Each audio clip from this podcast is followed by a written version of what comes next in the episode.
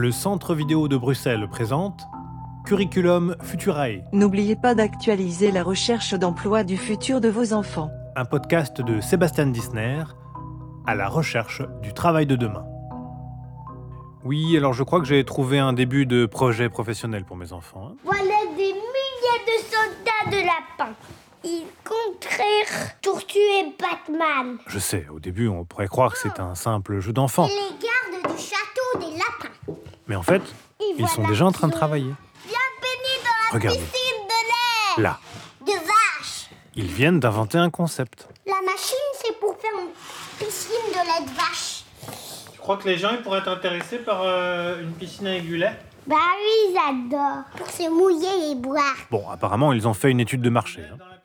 J'ai essayé d'obtenir les plans de leur machine et de comprendre comment ça fonctionnait. Donc, la queue de la vache sert de robinet et le lait sort par les cornes, c'est ça C'est assez sophistiqué. hein. Par tous les cordes et les oreilles. Ah, et par les oreilles, pour remplir la piscine. Ils n'ont pas peur des nouvelles technologies. là. Non, eux, ils n'ont pas peur des, des nouvelles technologies, Des apparemment. débutants, débutants, des... ils sont déjà dans les cyborgs quasiment. quoi. Voilà, cyborg domestique et ouais, tout. Ouais, ouais, ouais. Comme dit mon ami Ils Vincent, sont déjà un pas dans l'avenir là. Ils sont, ils sont beaucoup plus loin que nous là déjà. une piscine de lait de vache modifiée, pas sûr que j'arrive à convaincre ma conseillère du futur avec ça. Vous trouvez peut-être que tout ça devient vraiment trop absurde? Eh bien, c'est aussi ce que pense mon ami Sibylle du travail en général. Si tu dézoomes un peu, tu te dis, mais en fait, le concept même du travail, quelque part, c'est absurde en fait. Moi, si je devais militer, je militerais plutôt pour euh, la fin du travail. Pour la fin du travail. Oui. Et comment on survit alors? Peut-être qu'on pourrait réinventer autre chose. Ah ouais Tu verrais quoi toi? Bah écoute, je vais plutôt te poser la question si tu me dis que tu es en train de... de réaliser un podcast sur la question Merci Sibylle de me confier une tâche aussi simple. En tout cas, c'est l'occasion de se débrancher le temps d'un épisode. Se débrancher des trois scénarios de Dominique Méda, on la retrouvera dans l'épisode suivant, mais surtout se débrancher de l'obsession du travail. Tiens, à ce propos, je vais éteindre mon smartphone. Bye bye les notifications de ma conseillère du futur, ça me fera des vacances. Inventer une alternative au travail. Hmm. Mais pour commencer, récapitulons où on en était. L'épisode précédent examinait le scénario de l'automatisation du monde. Avec la philosophe Antoinette Rouvroy, on en était venu à la conclusion que la technologie devrait nous libérer du temps au lieu de nous en prendre toujours plus. C'est aussi ce que pensait en son temps un des principaux penseurs du travail.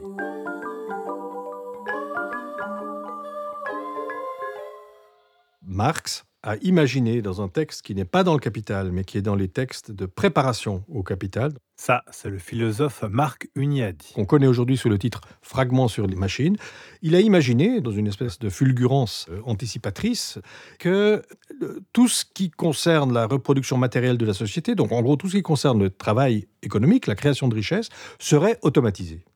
Ce qui pour lui était une très bonne nouvelle, parce que s'il n'y a plus besoin de travailleurs pour travailler, il n'y a plus personne à exploiter. C'est aussi simple que ça. Et donc, il voyait ça d'un très bon œil. Il disait, au fond, euh, voilà, c'est l'automatisation, en fait, euh, va permettre de réaliser euh, l'utopie du travail libéré. Le travail libéré, tiens, tiens.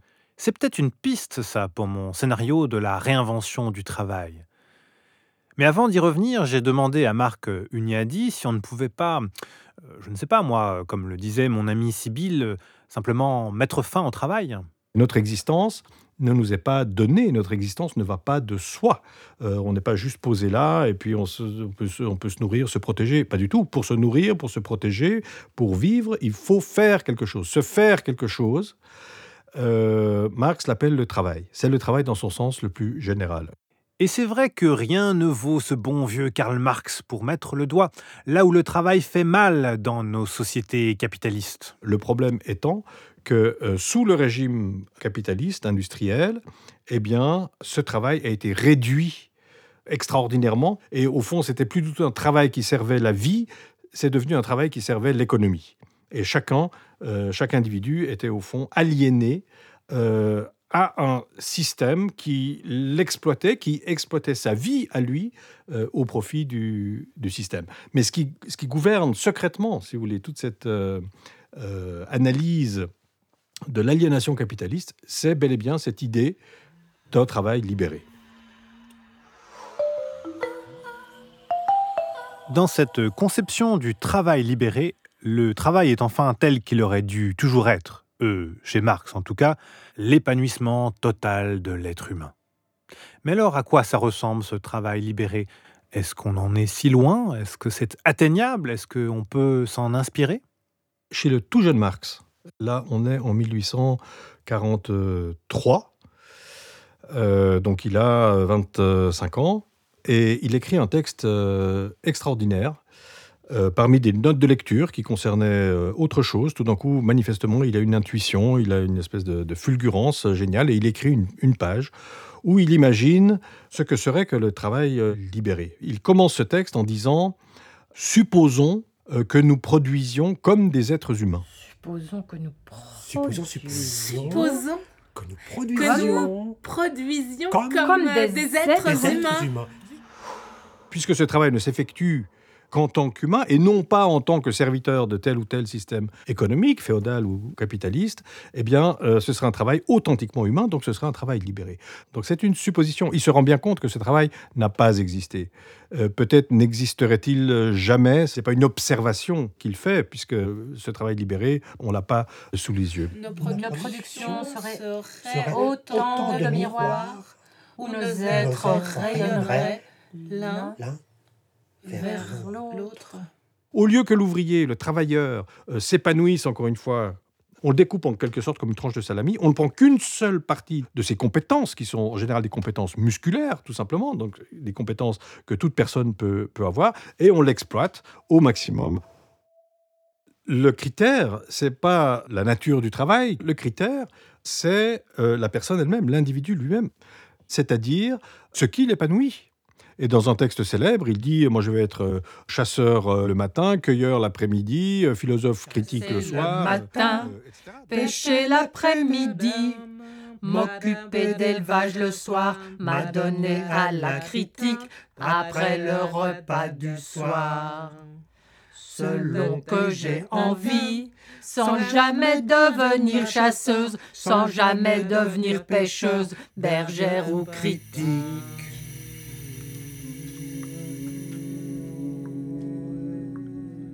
Pouvoir s'épanouir dans tout. Mais pourquoi pas être euh, poète, euh, agriculteur, euh, bricoleur, que sais-je. Tout ça doit contribuer à cet épanouissement sur toute la gamme de ses propres possibilités. Mais les possibilités de l'individu, c'est l'individu qui les définit.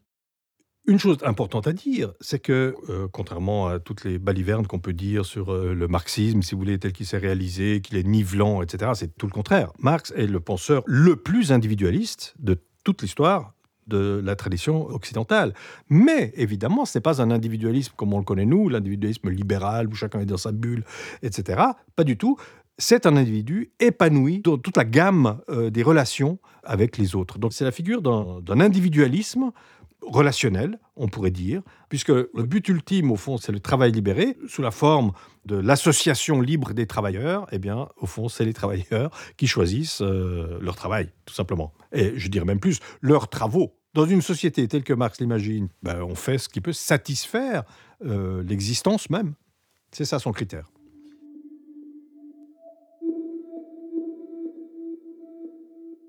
Mais bon, ce travail libéré chez Marx, c'est quand même une sorte euh, d'utopie.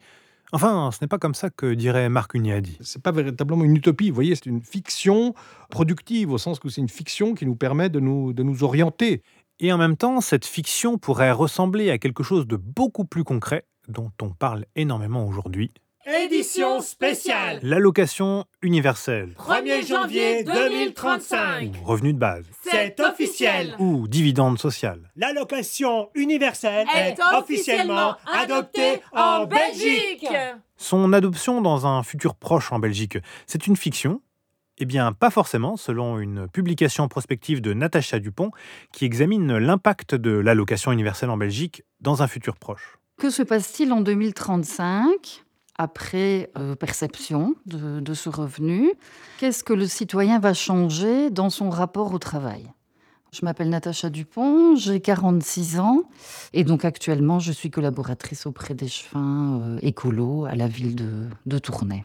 Alors déjà, comment faut-il dire euh, allocation universelle, revenu de base, dividende social Oui, en fait, il y a plusieurs euh, dénominations. Je pense que chaque penseur qui a établi un, un modèle et qui a voulu euh, détailler sa pensée et sa façon de, de concevoir euh, l'allocation universelle lui a donné un nom différent. Et cette idée d'allocation universelle, c'est apparu quand? On retrouve les premières traces en 1516 avec Thomas More. Donc lui, son idée, c'était de donner un revenu pour diminuer le taux de, de criminalité. Euh, attendez, Thomas More, c'est pas celui qui a inventé l'idée de l'utopie? Donc euh, c'est bien ce que je pensais, l'allocation universelle est utopique. Pour certaines personnes, c'est une utopie. Pour moi, ça ne l'est pas. Et pour les penseurs qui ont mis au point des modèles euh, réalisables dans nos pays, ça n'est pas une utopie. Mais c'est un modèle social, un modèle de gauche. Mais ça peut être de droite aussi. Donc moi, j'ai plus travaillé le revenu de base de Philippe de Feit. Rappelons que Natacha Dupont travaille pour Écolo, le parti de Philippe de Feit. Et je me suis intéressée aux dividendes sociales de Georges-Louis Boucher. Là, on est chez les libéraux, à droite donc. Le modèle de, de Philippe de Feit est quand même un modèle de gauche. Il garde tout un système assurantiel à côté de ce qu'il appelle ce revenu socle. Et donc lui prévoit tout un système assurantiel pour faire face aux accidents de la vie. Donc là, quand on a un système assurantiel, ça veut dire qu'il y a encore quand même euh, un système de sécurité sociale qui est encore euh, existant et où tous les citoyens participent. La société est toujours là pour aider euh, le citoyen en cas d'accident, de, pépin dans la vie. Donc la personne qui perdrait son emploi tout en bénéficiant de son revenu de base pourrait euh, bénéficier d'une allocation. La personne qui connaît un moment de sa vie des gros problèmes de santé qui ne lui permettent plus de travailler pourrait euh, bénéficier d'une aide. Donc ce modèle-là, moi je le, je le situe à gauche. À droite, on a le, le modèle de Georges-Louis Boucher, très libéral, puisqu'il propose de donner un montant plus élevé aux citoyens, un montant qui avoisine les 1000 euros en tout cas, en 2018, c'était 1000 euros. Donc, il propose de donner ce montant-là aux citoyens et puis le citoyen en fait ce qu'il veut. Donc, ça veut dire que le citoyen va devoir prendre l'initiative et va donc devoir avoir la réflexion euh, et l'intellect nécessaires pour s'assurer contre les accidents de la vie. Cette idée d'allocation universelle est un peu sulfureuse, non? Alors, c'est quoi les principales critiques que lui adressent ses opposants? Leurs critiques se rejoignent euh, généralement vis-à-vis d'un point assez euh, essentiel. Pour eux, donc, ils voient la disparition des services publics. Et leur grande inquiétude, c'est euh, aussi la valeur travail. Donc, des sociologues comme Matteo Alalouf ou Dominique Méda, donc leur sentiment, c'est que on ne va plus se battre pour des conditions de travail acceptables, donc eux voient ça comme la, la fin d'un conflit social, donc comme une menace. Ce qui donne, avec les mots de Dominique Méda elle-même, plus généralement, ce qui me gêne dans le scénario du revenu universel ou de l'allocation euh, universelle, c'est que très vite, ça nous amène à remettre en cause nos systèmes de protection sociale, qui sont des systèmes collectifs, socialisés. Euh, et, je pense qu'évidemment, ce serait, ce serait extrêmement grave. Donc, je suis plus en faveur euh, de mécanismes qui permettent, évidemment, de donner un revenu, un revenu minimum à, chacun lorsqu'il est en, en difficulté. Je serais plus, si vous voulez, pour une forme de droit à l'emploi. Mais je crois qu'on n'en a pas encore fini avec les opposants. Il nous parle aussi d'une pression vers les bas salaires, que les personnes euh, peu formées devraient accepter un peu n'importe quel boulot pour pouvoir compléter euh, leur revenu de base ou leur dividende social. Tout, tout ça est quand même dans une optique très négative.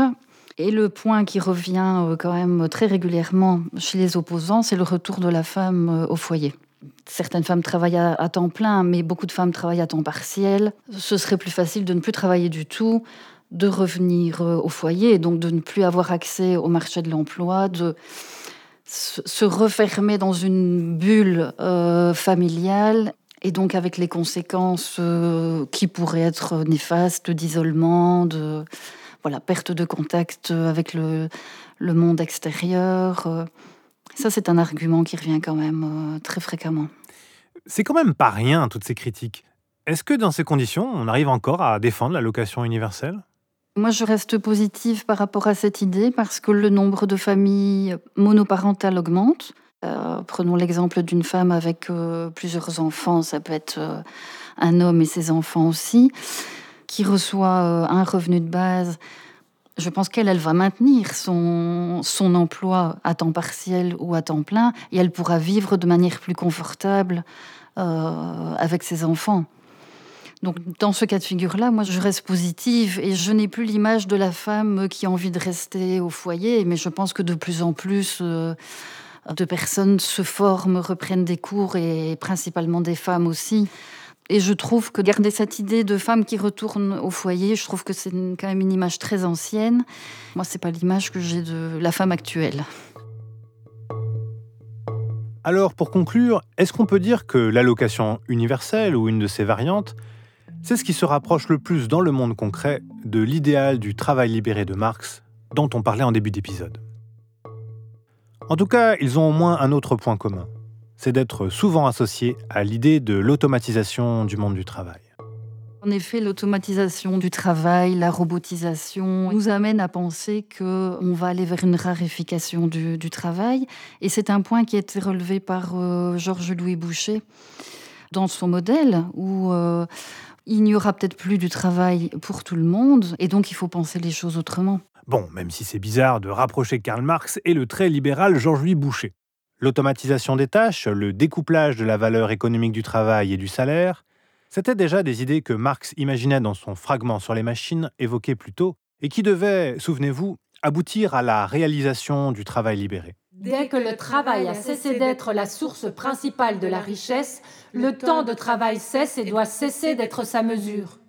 C'est un texte qui a une force comme ça euh, très, très prophétique. Pourtant, cette prophétie de Marx date du 19e siècle. Or, depuis, l'automatisation des tâches n'a cessé de croître. Donc, logiquement, si Marx avait vu juste, le travail libéré, on devrait déjà y être, non? Alors, où est-ce qu'on a raté quelque chose? Malheureusement, je crois que voilà une prophétie qui ne va pas se réaliser. Euh, en tout cas, pas comme Marx l'a pensé. Je vais vous dire pourquoi. Tout le texte de Marx est traversé par un implicite fondamental, euh, qui est que le monde du travail, celui qui va être entièrement automatisé, est parfaitement séparé euh, du monde de la vie privée, hors travail, comme si c'était cloisonné. Donc voilà, on aura ces automates merveilleux, euh, et ben voilà, ils pourront nous dispenser du travail, et puis par ailleurs, tous ceux qui étaient jusque-là exploités n'auront plus besoin de travailler et pourront vaquer à leurs activités diverses et variées. Ce à quoi on assiste aujourd'hui, c'est quelque chose de tout à fait différent, parce qu'il n'y a précisément pas ce partage entre le monde du travail et le monde de l'existence courante. On voit bien que le numérique n'est pas cloisonné au monde euh, du travail. Le jour où on arriverait à automatiser entièrement les tâches de travail, ce sera parce que toute la société aurait été soumise déjà à l'automatisation. Ce qui cloche avec la prophétie de Marx, c'est que ce n'est pas seulement le travail qui a été automatisé, mais également tous les moments de loisirs. Et les loisirs, les vacances, dans le monde du travail aliéné qui est encore la norme aujourd'hui, c'est très important.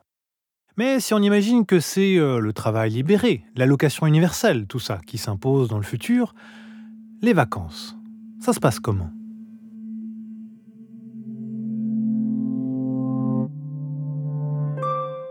Tu, tu fais quoi pour les vacances, toi? Ah, je vais travailler à l'usine. Oh, la chance Euh, Mais tu veux dire euh, virtuellement, en fait, en télétravail? Mais non Non, je vais travailler dans une vraie usine. Attends, mais je- c'est ce truc-là, comment ça s'appelle? C'est un Working Park, là? Où tu peux rejouer les conditions de travail de, de l'époque pendant une heure? Mais non Non, pas du tout. Je te parle d'une vraie usine où il y a encore des vrais êtres humains qui sont exploités et tout. Ça, ça existe encore? Mais oui, il y a encore quelques pays au monde où ça existe. Et comment t'as fait pour dégoter un plan pareil? C'est c'est genre une antiquité, ce, ce plan vacances. Ça a dû te coûter une fortune. Bah oui, carrément. Ça fait des années que je rêve de savoir ce que ça fait, tu vois Le travail aliéné, tout ça.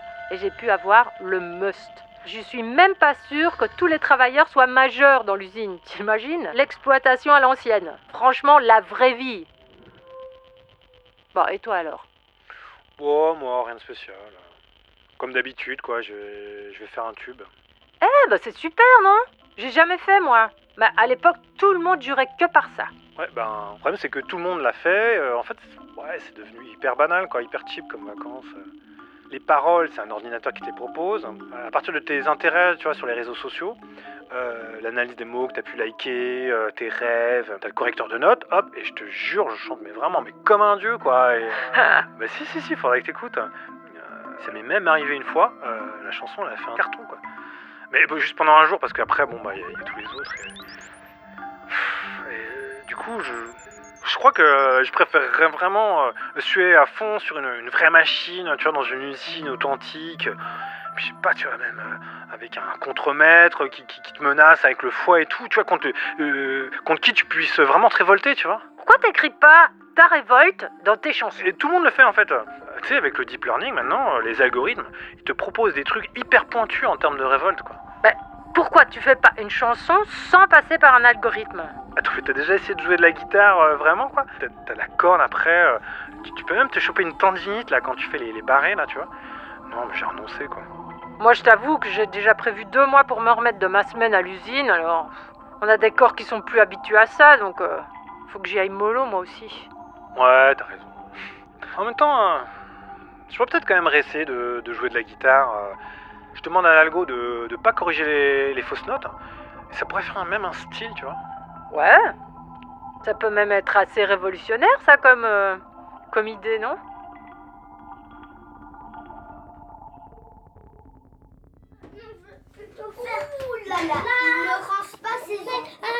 Pour le révolutionnaire, on repassera, mais j'ai réuni mes enfants pour essayer de faire un tube. C'est pas encore ça. Peut-être qu'on aurait besoin d'un algorithme. Ou pas. Peut-être que c'est mieux sans finalement. Peut-être qu'on peut voguer vers le sauvage. Hmm, je crois que c'est ce qu'on va faire au prochain épisode. Un épisode où l'on découvrira enfin le dernier scénario de Dominique Méda et où je finirai peut-être par trouver le futur métier de mes enfants. Allez, je prends les paris.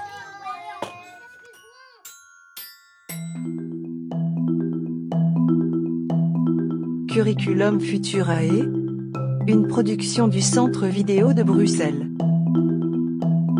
Écriture, réalisation et montage, Sébastien Dissonner. Mise en onde, Aurélien Lebourg. Sound design, Anne Lepère. Musique originale, Fièvre. Prise de son, Aurélien Lebourg, Pierre Devalet et Arnaud Merton. Production déléguée, Cyril Bibas et Marc Jotard. Direction de production, Joël Kurtz. Avec, par ordre d'apparition, Marc Ougnadi, Natacha Dupont et Dominique Méda. Les trois amis, Sybille Cornet, Florence Klein et Vincent Tolomé. Coach Cœur, Maya Yantar. Avec le soutien du Fonds d'aide à la création radiophonique de la Fédération Wallonie-Bruxelles, du Fonds Gulliver, de la RTBF et de la CSR.